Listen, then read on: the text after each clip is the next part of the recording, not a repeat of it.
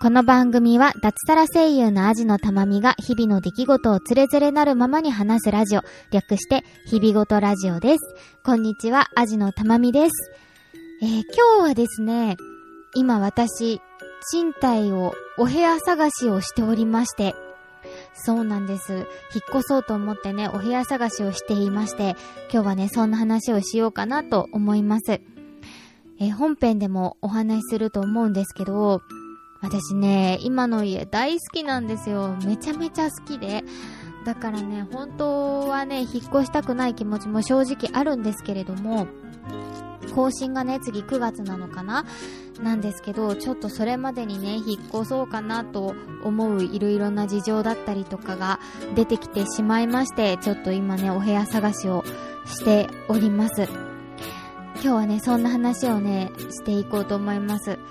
うん、どんな感じでお部屋探しをしているかっていう話から、あと、ね、そんな大好きな部屋からなんで私が引っ越そうと思ったのかなんて話もしていこうと思いますので、今回もどうぞお付き合いください。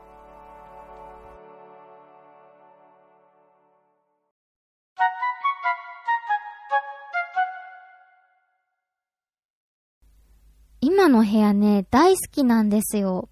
何が好きかっていうと、まずね、広いんです。60平米ぐらいあるのかな？リビングが結構広くて、それ以外に、えー、私の仕事部屋兼客間の和室があって、あと寝室があるっていう感じでね、結構広いんですよ。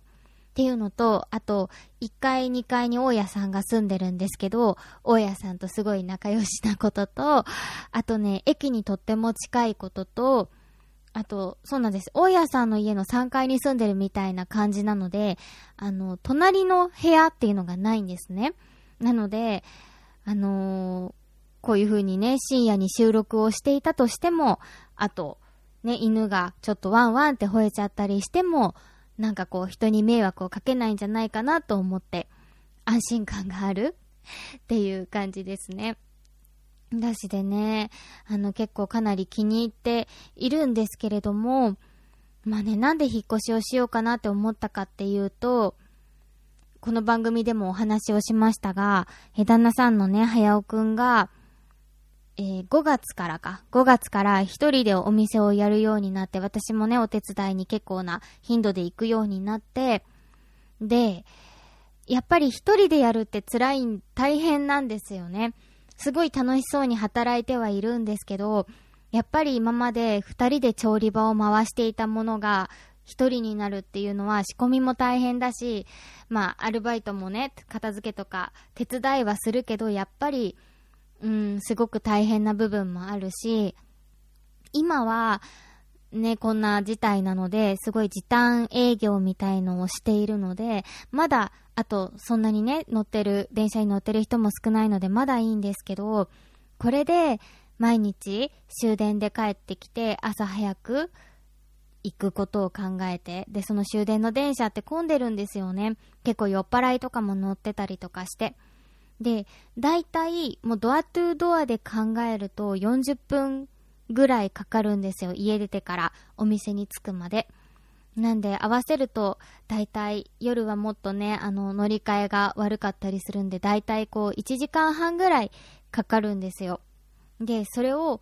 2人で通うこと考えると、毎日2人合わせたら3時間をこう、通勤に使うことになるわけじゃないですか。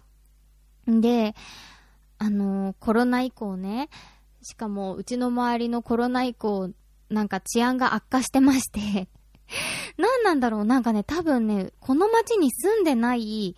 人も集まってきてる気がして、なんかね、コロナより前はこんなことなかったのに、なんか夜中まですごいうるさい人がね、歩いてたりとか、なんかクラクションの音がすごい聞こえたりとか、なんかゴミ箱をすごい蹴る音が聞こえたりとか して、その度に、私はね、全然ね、寝たまんまなんですけど、旦那さんは結構、もう音にね、敏感なので夜起きちゃったりとかして、うーん、なんかそんな疲れてる状況なのにあんまり眠れてないっていうのも、すごくちょっと気になっていて、なんで、ちょっと体を壊す前にね、うん、お部屋をね、もうちょっと、あの、お店の近くにね、あの、引っ越そうかなっていう風に、あの、思いまして。で、更新が9月なので、今から探せば、それまでにはいいお部屋見つかるだろうということで、ギリギリになって探してね、なんか、あんましたくない判断をしたくなかったので、9月までと決めてちょっと長い目で見て、えー、お部屋探しを始めました。で、えっとね、今、4件見たのかなそう、あの、6月からお部屋探しを始めて、あれ ?6 月からかな？そう、5月の終わりぐらいから始めて、今、5件見たんですけど、4件見たんですけど、うーん、悪くないところが2件あったんですよ。うん、なんかここなら住めるなって思うところがあって、1件はちょっと申し込みまでしたぐらいだったんですけど、うん、なんですけどね、なんか、ときめかなかったんですよ、なんか。急になんかスピリチュアルなことを言うんですけど、なんかこう、部屋に入ってここに住むって思った時に、なんかここに住んでる自分が想像できなかったりとか、こう、ああ、ここに住む、住みたいみたいな気持ちにならなくて、うん、なんでなんかこうちょっとピンとこなくてそこには決められなかったんですけど、で、そのうちの意見は本当に悪いところがなくて、なんか嫌なところが一個もなかったんですよ。あ、ここにだったら全然住めるなと思ったんですけど、うーん、そのときめきがなかったのともう一つ、そのお店まで自転車で15分くらいなんですけど、その道が結構車の通りが多くて、怖い感じでね。で、あのー、その部屋が結構いいなってなった時に、不動産屋さんにちょっとごめんなさいって言って、ちょっとここで解散にさせてもらって、私たちはこの家の周りをちょっと探索しようと思いますって言って、えー、そこでもう現地解散にしてもらって、えっと、家の周りをいろいろぐるぐる見たりとか、あと実際、じゃあお店まで行ってみようっていうことになりまして、で、前々から、こう、存在は知ってたけど使ったことがなかった、レンタルサイクルレンタサイクルっていうものがあって、それをちょっとね、使ってちょっと試してみようということになりまして、えー、ハローサイクルでいいのかな？えー、もう、英語のハローですね。あの、ハローサイクルというアプリがありまして、それでちょっと自転車を借りて、で、あのー、実際にお店まで走ってみたりとかもしました。このね、レンタサイクルめちゃめちゃね、あの、使ってみたらすごい便利でさ、すいません、全然話ずれちゃうんだけど、使ったことある人いるかな？なんかね、アプリで自分のいる現在地から近い、こう、場所を探すんだけど、結構いろんなところにあるんですよ。で、その時いたところからも歩いて5分以内ぐらいのところに2、3個あって、で、全部電動自転車で、で、アプリにクレジットカードの情報だけ登録しておけば、15分70分で借りられるんですね。で、ここの駐輪場の自転車を2台借りる、予約するっていうのを予約して、そうするとこうパスワードが出てくるみたいな感じでね。で、そのパスワードを30分以内に入力して、えー、と借りられるっていう感じなんですけど、で、返すときも、またその目的地の近くにあるんですよ、いっぱいこう。なんか、あ、駐輪場があって、そこに、えっ、ー、と、返しに行ってっていう感じですね。なんで、それがほんとね、15分70円だし、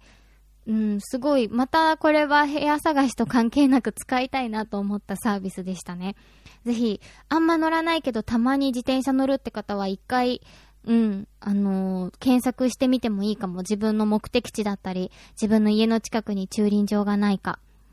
乗り捨てられるっていうのがいいよね。元あった場所に戻さなきゃいけないだったら絶対借りなかったんですけど、目的地の近くで返せるっていうのでね、ちょっと借りて試してみたんですけど。そんな感じで、ちょっとそこまでいろいろして、うーん、考えたんですけど、やっぱりときめかないっていうのと、その道のりが、まあ道のりは多分慣れると思うんですけど、うーん、その道が怖いっていうのがちょっと気になって、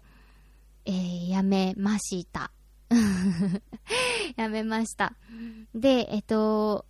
まあ完全にやめたというよりは、まあ、うん、すぐ即決をするのをやめたって感じなんですけど、今月末にね、一件かなりパッと見たところ、お店からも近くて、間取りも良くて、うん、いろいろ自分たちの条件にも合いそうなところがあるので、今月末にそこが待機予定なので、そこをね、ちょっと待ってみようかなと思って、ちょっと今、ちょっと小休止といった感じで、こう日々ホームズだったり、スーモだったりとにらめっこしてるといった感じです。なんかね、不動産屋さんの担当者さんが、うーん、なんか結構ね、いい人で、なんか私初めてこんなに不動産屋さんに良くしてもらったなと思っていて、なんか、なんだろうな、あのー、牧ひろちさん？合ってる？ちょっと検索しよう。怖い。牧。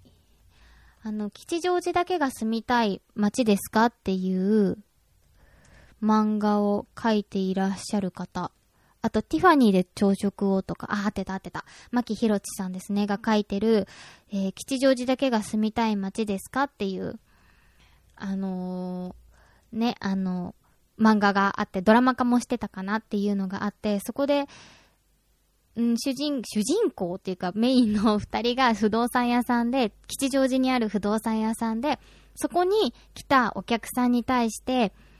なんか、吉祥寺に住みたいって言ったお客さんに対して、その条件だったらもっとこういう街があるよみたいなので、こう観光案内しながら、こう、賃貸を紹介していくみたいな、街紹介とお部屋紹介みたいなね、あの、漫画で、あとドラマですごい好きだったんですけど、そんな感じで、その中の紹介してもらったね、その自転車でいろいろ回ったところの一軒のところを見たときとか、もう周りをね、結構案内してくれて、ここに商店街があるんですよとか、こっちにもう一個駅があるんですよとか、こことここがスーパーですよとか、すごい紹介してくれて、なんか、あ、こんなお部屋以外も紹介してくれる不動産屋さん初めてだと思って、なんかその担当者さんがね、すごい好きになっちゃいました。うん、その後ね、お店の方にお弁当買いに来てくれたりとかもして、すごいね、好きな不動産屋さんで、担当者さんで、で、ああ、こういう人にだったら仲介料をね、気持ちよく払えるなと思っていたんですけど、その6月末にある、あ、いいなって思ってるところは別の 不動産屋さんの担当っていう、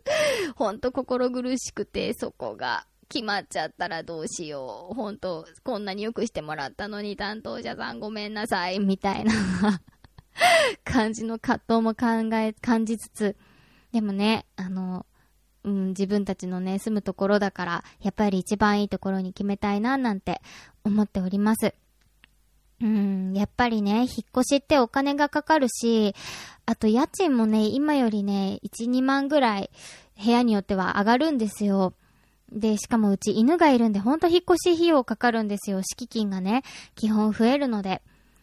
なんですけど、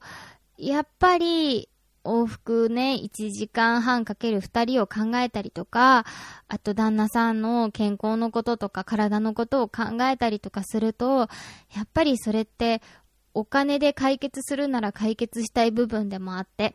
うん、それぐらいのお金を払うぐらいの価値のあることなのかなと思って、うん、ちょっと、しかも今回20万円の給付金が出るので、ちょっとそれと、あと払うはずだった更新料を引っ越し費用に当てたら、まあ、あの、今の貯金から全然出せる額でもあるので、ちょっと引っ越しをしようかなと、うん、思ってます。今のお部屋探しの状況は、うん、そんな感じです。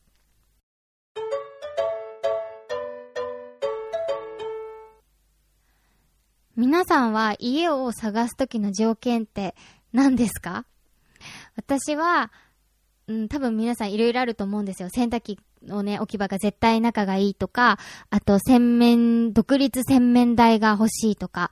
あとなんだろう、トイレ、お風呂トイレが別がいいとか。私が一番今絶対条件っていうのは、まずペット相談かこれはもう絶対絶対絶対です。あと、平米数が45平米以上、50以上だとなおよし。っていう感じなのと、あとさっきも言った、ここに住むんだっていうイメージが湧いたりとか、住みたいって思うときめきがあること。うん、実際は多分この、絶対譲れないところは多分この3つです。プラスアルファで、うん、欲しい部分としてはやっぱり独立洗面台があった方がいいなとか、あとベランダからの景観がいいといいなとか、日当たりがいいといいなっていうのがあるけど、結局、なんか、うん、この3つさえ、こう割と、うん、満たしてたら、そこがどうでもよくなっちゃう感じなぐらいこの3つは大事です。多分ね、その景観だったりとかっていう部分はそのときめきっていう部分にね、日当たりだったりとかは含まれちゃってるかもしれないんだけど、なんかね、この3つがあると、なんか細かい、うーん、なんだろう、こう、追い焚きができないとか、例えばわかんないけど なんかそういうのも全然良くなっちゃうぐらい大事な3つです。私の中でこれは。うん。私は今の家が賃貸だと3軒目になるのかな？えっ、ー、と、一人暮らしが2軒あって、二人で住み始めて1軒目なんだけど、最初の一人暮らしは、会社員の頃、やっぱりちょっと家まで帰るのが大変すぎて、あの、代々木という街で、東京の代々木という街で一人暮らしを始めました。うん、すっごい便利な街でね、代々木って。もともとね、大学時代に代々木でバイトしてた、アルバイトをしてたこととかもあって、なんとなくの土地勘とかもあったし、あとすっごい便利なんですよね。なんか、新宿、渋谷、原宿、あとどこだろうな、千駄ヶ谷ぐらいまでは全然徒歩で行けるぐらいの場所にあって、あとね、福都新線の北参道とかはね、全然徒歩で行ける感じで、うん、すごい便利な街なんですよ。で、最初の一人暮らしの時は、あの、ルームシェアをしていました。韓国の女の子3人と、えっと、私のね、大学の先輩と2人で、えっと、5人でシェアハウスに住んでいました。っていうよりなんかシェアハウスに2つ空きがあって、で、そこに先輩と一緒に入ったみたいな感じかな。光熱費込みで家賃が5万円 ?5 万5千円 ?5 万円？それぐらいだったかな。これがね、すっごい楽しかったですね。隣の隣が、先輩の部屋だったんですけど、こう一緒にドラマ見たりとか、ケーキ食べたりとか、この先輩がね、ほんと楽しい人でね、うん、すごい大好きな先輩だったんですけど、すごい楽しかった覚えがあります。うん、なんか、私がね、結構風邪ひいてる時とかは、うん、ご飯作ってくれたりとかもしたし、なんか落ち込んでそうだなと思った時にはね、ドアノブにね、その先輩、あの、パンを作る教室に通ってたんですけど、パンをね、ドアのところにぶら下げてくれてたりとかして。うん、本当にね、あの、大好きな先輩だったんですけど、なんか、このシェアハウスで、一番忘れられない思い出は、全員女の子だったんですけど、クリスマスの日にね、あの、私、家に普通に帰ってきたんですよ。そしたらね、その夜ね、誰も帰ってこなかったんですよ。5人女の子いたのに、私しか家に帰ってこなかったの。マジ？と思って。ちなみに先輩はめっちゃ楽しい人で、その時彼氏いなかったんだけど、それが辛いから、クリスマスに彼氏いないことが辛いから、私はクリスマスのない国に行くって言って、その年のクリスマスはその先輩はトルコかなんかに旅行に行っちゃって 先輩もいなくて、私はね、そのクリスマスね、5人で住んでたシェアハウスにまさかのね、一人で過ごすっていうね、夜があって、ねびっくりしたなでもあれは楽しい思い出ですね、今となっては。ね。で、そのシェアハウスが、あの、閉鎖するってことに、いろいろな事情で閉鎖するっていう、閉まるってことになって、確かビルをね、壊すかなんかだったのかなで、えっと、閉鎖するっていうことになって、一人暮らしをね、始めたんですけど、次の部屋はね、もうそこが本当にね、便利だったので、えっと、そこから近いところを探しましたね。で、うーん、ほんとね、代々木が好きだったんですよ。なんか、ほんとね、どこにでも歩いていけるっていうのが、私結構歩くのが好きなんで、うん、やっぱりすごい良かったですね。なんか、一番覚えてるのはなんか台風の日に、絶対本当はね、やっちゃダメなんですよ。今思えば本当若気の至りで絶対やっちゃいけないんですけど、台風の日に歩いてピカデリーとかまで行って、なんか、あれ？ピカデリーかな？ピカデリー？バルトナイン？あ、ピカデリーだな。ピカデリーまで歩いて行って映画見に行ったりとかしてましたね。めちゃめちゃ空いてるだろうなと思って。確かね、あの、むー、ん？あの、サイレント映画の、アーティストかなんか見に行ったような覚えがありますね。映画見に行って、帰りはね、もうね、台風も通り過ぎてね、楽々帰ってきたりとかして、うん、カッパ着てね、映画館まで歩いて、台風、台風の日に歩いて映画見に行ったりとかしてましたね。ほんとね、一人暮らし楽しかったんですけど、で、結構ね、線路に近い場所に住んでて、どっちの家も。なので、うん、割と、こう、音に対して鈍感というか、あまりこう、うるさいの無理みたいな感じの人はいないかなと思っていて、思って住んでたんですけど、なんかね、うん、やっぱり、その時ね、養成所にちょうど通ってたので、会社から帰ってきて練習するってなると、本当に夜中の2時とかなんですよ。練習するのが。なので、うーん、一人暮らしのね、ちょうどその一人で暮らし始めた頃ですけど、その頃はね、ほんとやっぱり、夜中に練習しても、誰にも文句を言われないっていうのが結構大事な条件でしたね。なんで、うーん、そうやって線路のにね、近いところで住んだっていうのはね、結構良かったんじゃないかなと思っていました。うん、結局ね、な、でも隣ね、住んでたんぽ、人はいたっぽいんですけどね、一度も人の気配を感じたことがなかったので、もしかしたら事務所とかに使ってたのかもしれないですね。なんでね、夜中練習しても大丈夫だったっていうのは当時の私にとってはすごくね、大事なことでしたね。ただね、ほんと社畜時代で帰ってくるのも遅くて、うーん、本当そんな感じで、もう帰ってきたら練習して寝るみたいな感じだったので、なんかこう、一人暮らしをね、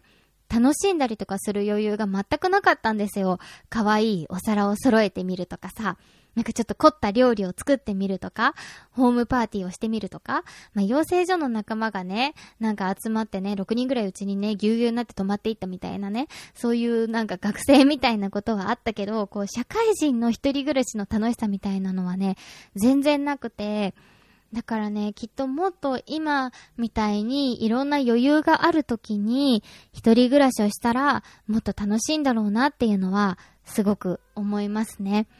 なんですけど、ね、そうはいかないのでね、今結婚した今はなかなかそうはいかないので、まあ二人暮らしをね、なるべく楽しみたいなと思ってはいますが、もっとね、一人暮らし楽しみたかったなっていうのは今となっては思っていたりなんかします。ねえ、楽しいよね。なんか、暮らしをそうやって楽しむことだったり、あとね、部屋探し結構好きなんですよね。うん、余裕がある状態の部屋探しは、うん、結構好きですね。切羽詰まって探すとなんかもう、あ、全然ないよみたいな感じで 辛いんですけど。うん。ね。皆さんもぜひ、こういう条件が私は譲れないんだ、みたいなね、面白い条件とかあったらぜひね、聞かせていただけたら嬉しいな、なんて思います。どうか私のお部屋探しがうまくいくように皆さん、えー、念を送っていただけれたらと思いますので、どうぞよろしくお願いします。それでは、今回もお付き合いありがとうございました。アジのたまみでした。